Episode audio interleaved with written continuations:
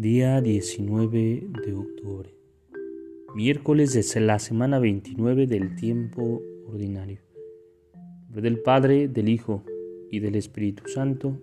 Amén.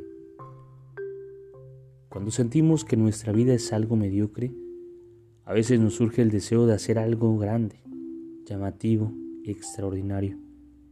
Envidiamos a las personas que se destacan pero como no nos sentimos capaces de cambiar completamente de vida o de dar grandes pasos, entonces optamos por quedarnos cómodos en nuestra mediocridad.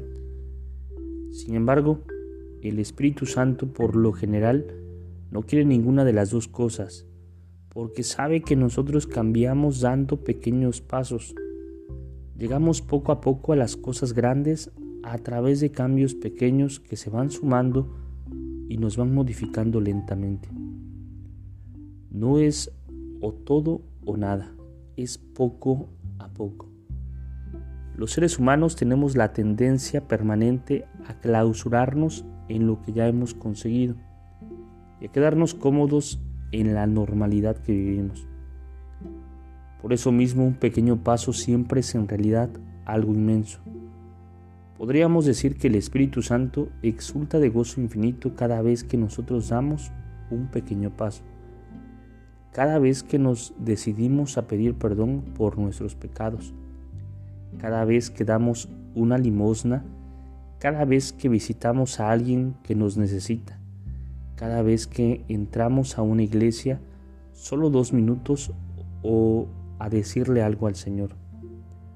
Todo eso que a nosotros nos parece demasiado simple o que nos vale mucho, sí que vale.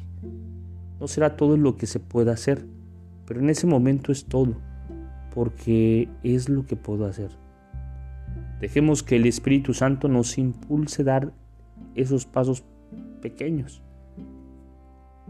y no nos resistamos pensando que son pequeños o inútiles.